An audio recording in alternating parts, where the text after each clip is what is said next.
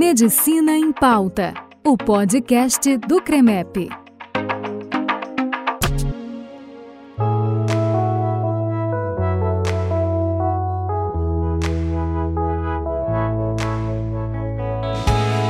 Olá, sejam muito bem-vindos ao Medicina em Pauta, o podcast do CREMEP. Este segundo episódio será sobre a saúde mental do médico. A pandemia do novo coronavírus evidenciou diversos gatilhos que impactaram na saúde do médico.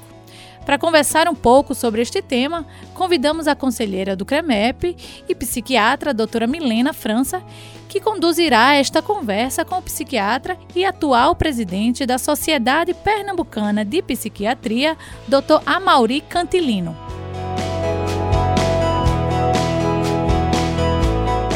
Este episódio foi gravado no dia 6 de julho de 2021 e, diante da urgência do tema, será dividido em duas partes. Olá, doutores. Olá, Joeli. Obrigada, obrigada pela, pela oportunidade né, do podcast do CREMEP. Eu acho que é uma, uma plataforma que está em evolução e foi muito perspicaz essa, é, essa introdução dessa nova ferramenta para atualização, para psicoeducação, no caso da gente, da psiquiatria, e tendo o prazer, o grande prazer de estar aqui com o nosso grande amigo, professor doutor Amauri Cantilino, né, que é uma das grandes referências do Brasil na área de psiquiatria. Seja muito bem-vindo, grande. Eu vou pedir licença aqui do protocolo, que talvez eu tenha alguns deslizes e termine chamando ele de Amal, que é o jeito que eu gosto de chamar ele, por ser um grande amigo de longa data, certo? Amauri, seja muito bem-vindo. Ô, Milena, fico super satisfeito aí com essa introdução carinhosa que você fez. É, cumprimento a todos aí do CRIMEP, a Joelle. É, cumprimento a você, Milena, que é uma pessoa que né, já nos conhecemos há muito tempo, aí, uma, de uma ligação afetiva importante. E estou aqui à disposição né, para essa conversa, esse bate-papo a respeito de saúde mental, que é sempre uma, um, um, grande prazer poder contribuir, seja com o CREMEP, seja com a sociedade como um todo. Ótimo.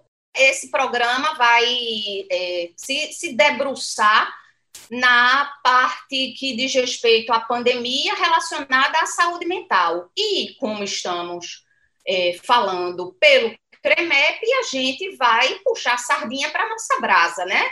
Vamos falar da saúde mental em tempos de pandemia, dos médicos, né, dos profissionais médicos que estão na linha de frente, não só na linha de frente, mas assim que estão atendendo, que vêm atendendo ao longo desse quase um ano e meio de pandemia. O professor Mauri possui graduação em medicina pela Universidade Federal de Pernambuco em 1999 Concluiu residência médica em psiquiatria pelo mesmo hospital, Hospital das Clínicas da UFPE. Possui título de especialista em psiquiatria pela Associação Médica Brasileira e Associação Brasileira de Psiquiatria. Tem certificado de área de atuação como psicoterapeuta pela Associação Médica Brasileira, Associação Brasileira de Psiquiatria concluiu seu mestrado em 2003 e, logo em seguida, em 2009, o doutorado em Neuropsiquiatria e Ciências do Comportamento, na mesma UFPE. Foi grande, brilhante professor adjunto do Centro de Ciências Médicas da UFPE, continua como professor da pós-graduação em Neuropsiquiatria e Ciências do Comportamento e também como preceptor da residência médica no mesmo hospital, Hospital das Clínicas, da UFPE, é atualmente, junto com Joel Renault, vice-coordenador da Comissão de Estudos e Pesquisa da Saúde Mental da Mulher da Associação Brasileira de Psiquiatria, como é brilhante, é o grande idealizador página do Instagram, que é um verdadeiro sucesso, Novos Papers Psiquiatria, né? É um programa de atualização, no qual ele semanalmente ele escolhe um artigo recente, né? Seleciona esses, esse artigo e comenta, faz vídeos comentados. E atualmente, como o Joel bem falou, está como presidente da Sociedade Pernambucana de Psiquiatria, que é uma afiliada daqui de Pernambuco da Associação Brasileira de Psiquiatria. Hoje, nosso podcast é com essa grande pessoa, um amigo, e além de tudo, uma pessoa super humilde, super amiga, certo? Então, a Mau, a Mauri, a gente pode começar falando de uma pesquisa muito recente realizada pelo Conselho Federal de Medicina, né, que teve recém-publicada em abril último, agora desse ano, no qual pontuou um aumento no nível de estresse, né? A psiquiatria previa mal com relação a isso. O que é que você tem a, a nos dizer a respeito desse aumento? Era previsto pela psiquiatria? Ô, Milena, muito obrigado mais uma vez pelas palavras, viu? É, eu acho que nem sou merecedor de tanto. Mas, olha só, é, a gente já vinha falando sobre isso desde o começo da pandemia. Eu me lembro que em março da, de 2020, uh, ah, eu já era procurado, né? Eu acho que você também já foi procurada por jornais, por televisão, para poder falar um pouco sobre isso, o que é que a gente esperava que fosse acontecer com a saúde mental das pessoas durante esse período. E aí, o que a gente já estava ressaltando é que os profissionais de saúde, é, em particular, estavam mais sujeitos a problemas, né? porque eram eles que estavam na linha de frente, eram eles que estavam com muito medo né?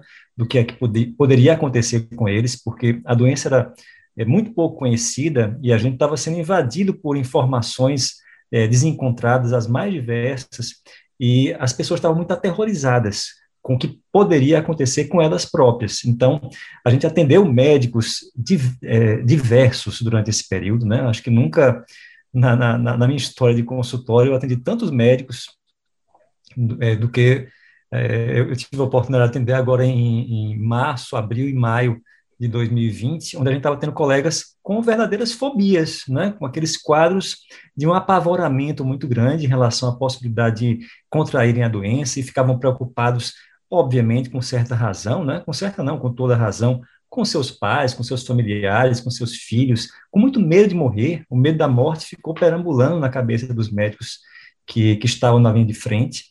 É, muitos deles, é, Milena, a gente teve que certamente demovê-los da ideia de, de pedir exoneração, né? porque você sabe que alguns colegas médicos ficaram tão apavorados que pensaram em pedir exoneração dos seus vínculos públicos, demissão dos seus vínculos privados, para não terem que encarar né, aquela possibilidade de contraírem o coronavírus. Como a gente sabe que o medo não é bom conselheiro, a gente precisou né, é, reestruturar a cabeça de muitos desses colegas para que eles pudessem é, enfrentar aquela, aquele desafio novo que estava surgindo na carreira deles e passarem por essa situação é, vestindo a, a, a, camisa da medicina e, de fato, cuidando das pessoas e ajudando né, é, é a população a enfrentarem esse desafio que é a pandemia do coronavírus. E aí não foi à toa, né, que isso também é, levou a um estresse muito significativo, um, burnout também muito grande. É, teve uma pesquisa que saiu agora há pouco na, na Clinics, que foi é, com a, junto com a residência da USP e a residência da Escola Paulista de Medicina, que eles viram que até 50% dos residentes, por exemplo, tiveram burnout, né, mostrando que foi muito estressante para todos nós médicos enfrentarmos essa situação ali em maio, é, abril do ano passado.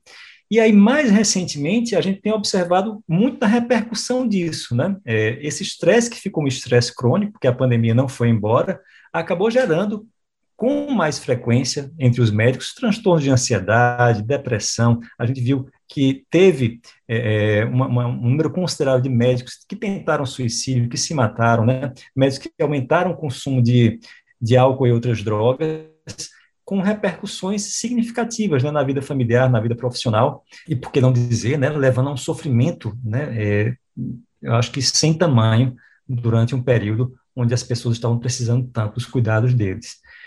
Então, assim, é, a gente não, não se surpreende, né, quando a gente vê que 40% dos médicos hoje em dia, né, tem, tem pesquisa me mostrando isso, é, durante esse contexto, tiveram pelo menos algum sintoma, seja de angústia, seja de ansiedade, seja de depressão, é, fazendo com que a, aqueles que já tinham predisposição ou que já tinham transtornos mentais antes, tiveram reagudizações ao longo desse tempo de pandemia. Perfeito, Amal. Então, realmente é, é, é, visível, é notório, né, que essa pandemia, lógico, iria trazer é, um grande agravamento, né, ou, como você mesmo diz, um, um, um surgimento ou uma reagudização dos, dos diversos transtornos mentais.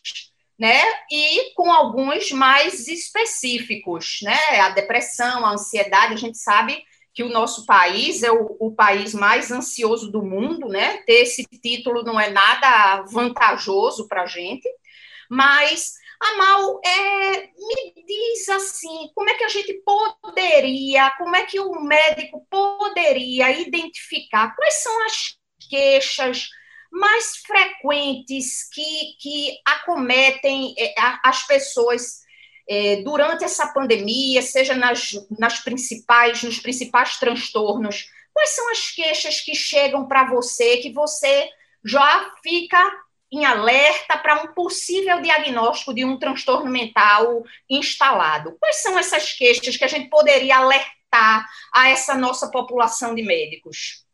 Essa é uma pergunta bem importante, porque a gente vem é, observando acontecer nas pessoas como um todo, né, mas é, em especial nos médicos, é uma coisa que é uma espécie de definhamento, né? As pessoas estão descrevendo como se fosse uma, se sentissem murchas, né? Ficando murchas. Muitas vezes não, tem, não, não é nem sintoma de depressão especificamente, não é nem um transtorno depressivo, mas uma sensação de falta de prazer com as coisas, de, de uma certa é, é, sentimento de monotonia, de vazio, é, onde as pessoas estão, né, sobretudo médicos, agora muito limitados ao trabalho e à casa. E quando a gente fala em médicos, boa parte dos médicos mais recentemente intensificaram as suas horas de trabalho, então eram aqueles médicos que trabalhavam 40, 50 horas por semana, e agora, pela necessidade, né, seja necessidade financeira, seja necessidade da, da, das convocações né, que os diversos hospitais têm, têm solicitado, a gente tem visto que é, alguns não estão priorizando de forma alguma o autocuidado. Né? É como se eles considerassem que agora o autocuidado não é prioridade, é cuidar do outro.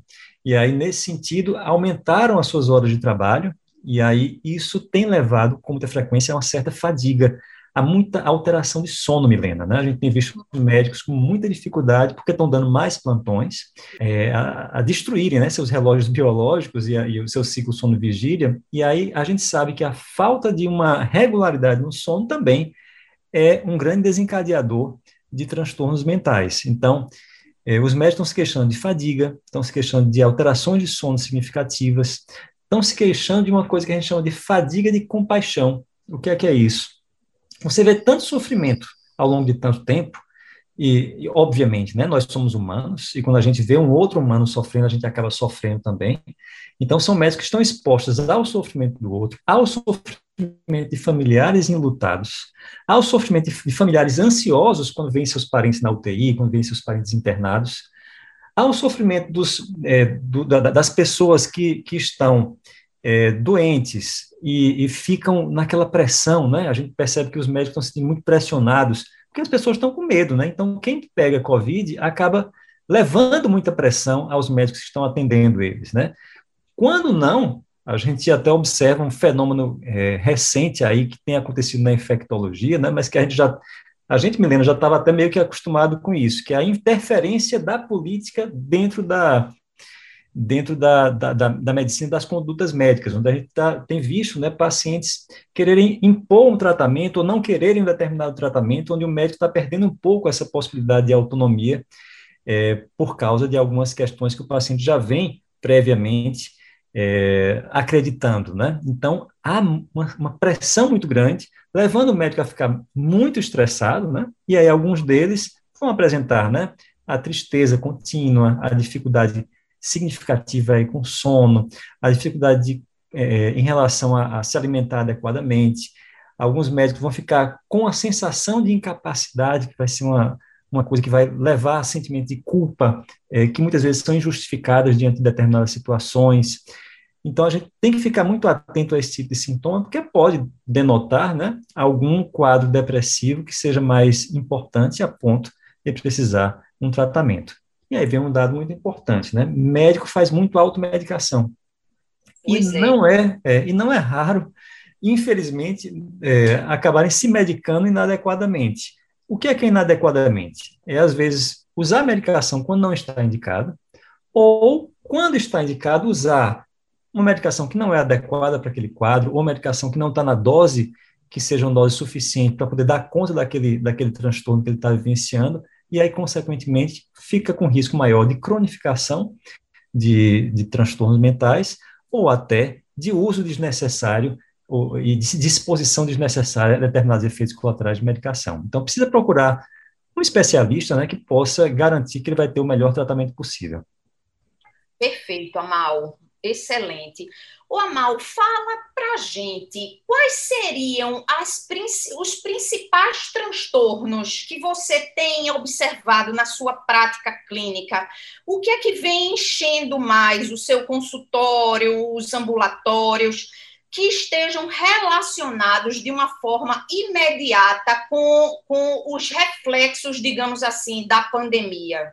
Foi interessante, porque vem mudando ao longo dos últimos meses, Vena, porque no começo eu observava muitos médicos com fobias, né? É, foi chamada coronafobia que atingiu é, em cheio os médicos, e aí naquela época foi muita é, psicoterapia, foi muita é, reestruturação cognitiva para fazer com que os médicos conseguissem realmente fazer esse enfrentamento.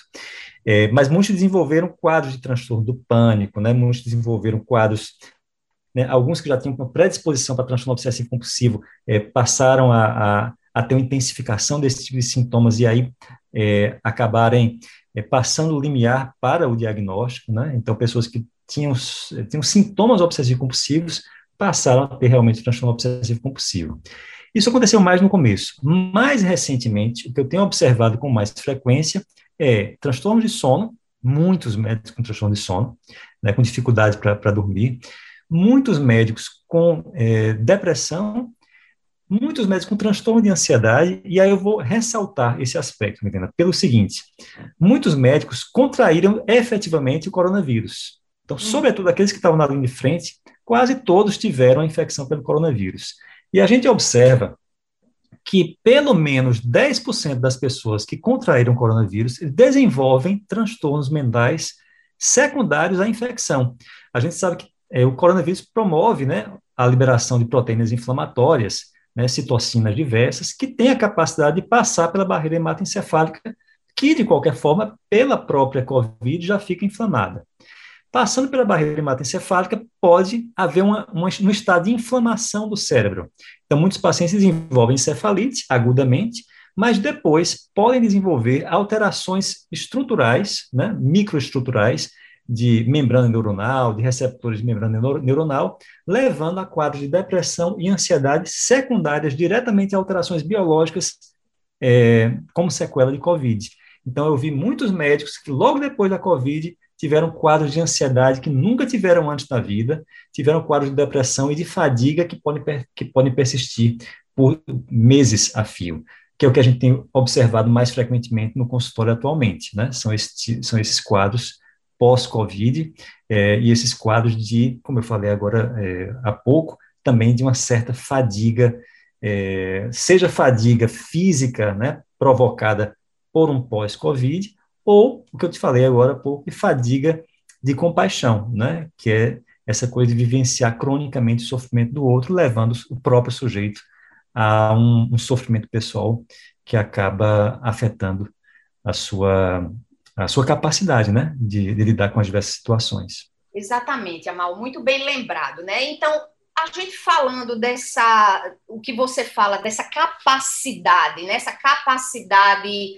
cognitiva, essa capacidade laboral, é, a gente viu que existe um, grande número, com certeza você percebeu também na sua prática clínica, de pessoas que necessitaram de afastamento. Né? Como é que, que, que você é, é, observa se, se depois desse processo pandêmico você observou uma, uma maior. Claro, você já falou que nunca tinha visto uma quantidade tão grande de médicos chegar para você para procurar atendimento, né? Se com queixas diversas, preenchendo diversos critérios é, de transtornos mentais, mas assim, com relação à capacidade laboral, ao afastamento, a, a, a, a período de afastamento, você consegue mensurar uma, uma, uma, modificação de tempo de afastamento, de, de, de, de transtornos realmente incapacitantes para o retorno ao trabalho imediato, depois de um certo é, período de, de remissão de sintomas? Você tem observado alguma coisa relacionada a isso? Sobretudo no começo, Milena, é, eu atendi alguns médicos que precisaram se afastar do, do, trabalho, pelo menos temporariamente, eram afastamentos curtos, né, até que a gente conseguisse intervir é, com alguma medicação, com alguma intervenção psicoterápica, né, médicos que estavam apavorados, que chegavam no plantão e não conseguiam, ficavam paralisados diante da, das situações, e muitas vezes, tanto é, acabavam é, se expondo, né, diante dos outros colegas, né, em termos de é, os colegas né? acharem que, que não, não têm capacidade, etc., uhum. quanto também é, com dificuldade mesmo de, de, de se concentrar para poder é, elaborar os raciocínios necessários para uma boa investigação e conduta clínica. Né? Então, alguns colegas realmente precisaram se afastar durante um tempo, que foi um tempo curto, mas o que a gente vem vivenciando agora é um perfil um pouco, um pouco diferente, né? São, que são colegas que têm, estão desenvolvendo pós-Covid quadros de ansiedade que realmente são significativos, né? E, é, recentemente eu precisei afastar alguns, alguns deles, também por um período relativamente curto, né? Porque a gente precisa só de um tempo para poder intervir com o tratamento, mas a gente não deve subestimar né, a gravidade dos, dos transtornos psíquicos. É curioso, Milena, como é, os médicos se assustam até quando a gente diz que ele vai precisar tirar a licença. Não só se assustam, como boa parte deles se sentem muito não culpados. Querem, né? Eles ficam pensando assim, Exato. muitos não querem, uhum. muitos não querem. É, é, alguns, alguns deles dizem, poxa, eu vou sobrecarregar os, os meus outros colegas, né? eu vou ficar mal visto. É, é curioso como os médicos talvez sejam é, é, em particular, um grupo que vê com maus olhos o próprio atestado do colega, né? como se o médico não é, pudesse é, adoecer. Parte, acho que né? do próprio perfil médico, né? Essa, essa, esse comportamento assim de, de não poder, não ter o direito, digamos assim, de, de se afastar, de adoecer e fica sempre achando que vai sobrecarregar. Porque a gente vive, né? Vivemos na pele um, um, um serviço saturado e sabemos o, as dificuldades Isso. que são. Amal, é, veja só, já falava nosso grande amigo, presidente da Associação Brasileira de Psiquiatria, doutor Antônio Geraldo, a respeito da quarta onda. Né? Eu acho que seria é, bem legal você, didaticamente, falar a respeito dessas, dessas repercussões que podem vir a acontecer, não durante ou no período pandêmico, imediatamente após, mas num período futuro. Queria que você, é, se possível, falasse a respeito dessa, dessa repercussão que a pandemia pode, pode promover nos transtornos mentais daqueles que como nós, né, estamos passando por ela. Pois é, Melina, nós estamos passando por um período de estresse crônico, né? A gente não pode negar isso. Como a gente está com muitas indefinições ainda em relação à Covid, a gente não sabe exatamente quando é que vai acabar. Eu fico pensando assim, toda vez que eu, que eu faço alguma previsão, eu erro na minha previsão, porque eu fico, ah, não, daqui a dois meses a gente já vai estar bem. Só que esses dois meses estão se prolongando, a gente só está tendo reticências, né, em relação às nossas é, as nossas necessidades de afirmações. É, e aí o que acaba acontecendo é que a incerteza gera uma, uma sensação de, de, de ansiedade, né, de apreensão em relação ao que pode acontecer no futuro, que faz com que, provavelmente, depois que isso tudo passar, a gente até viva um momento até de, de ressaca dessa coisa toda. E a gente tem uma série de problemas e desafios que a gente vai ter que enfrentar como população, né, que assim são a, as dificuldades todas econômicas, de perda de emprego, né? É, eu estava comentando agora há pouco com o Joel, que tem sido frequente a gente ter, ver médicos muito, é, muito tensos, muito apreensivos por dificuldades financeiras.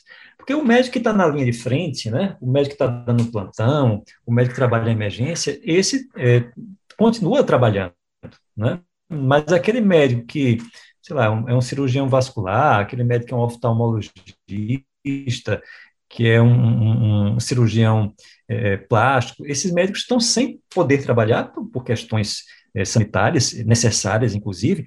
No entanto, eles estão, é, muitos deles passam por dificuldades financeiras, porque nem todos estavam preparados para uma, uma situação de passarem meses né, sem, sem trabalho. E assim como os médicos, vários, é, várias pessoas na população vão, né, ou já estão vivenciando essa, essa dificuldade nas suas vidas, isso gerando também um outro estresse significativo com pessoas que a gente tem percebido que estão endividadas, que estão, sem, é, que estão falindo, sem saber como vão é, conseguir manejar as contas do dia a dia é, ao longo desses, desses meses e até quando isso tudo passar, como é que vão se reerguer quando isso tudo passar. E a gente sabe que, assim, você ter essa dificuldade, se você vai conseguir prover o básico na sua vida, se você vai conseguir pagar as suas contas, isso pode ser consideravelmente estressante, isso é uma outra causa também de outros transtornos mentais. Então, é, a gente vai é, sentir a repercussão disso tudo. E não podemos esquecer de todo o sofrimento que tem vivido as pessoas enlutadas com essa situação. Afinal de contas, são muitas pessoas né, que, que acabaram é, falecendo com a, com a Covid-19 e que deixaram suas esposas, seus maridos, é, deixaram seus filhos, deixaram seus, é, é, é seus familiares, seus entes queridos, né, seus amigos. É, isso acaba tendo uma repercussão também, porque isso gera uma nova necessidade né, de adaptação das pessoas a tocarem a vida sem essas figuras que muitas vezes eram figuras centrais dentro das vidas da, das pessoas queridas, né? Perfeito, perfeito, Amalda, muito bem lembrado.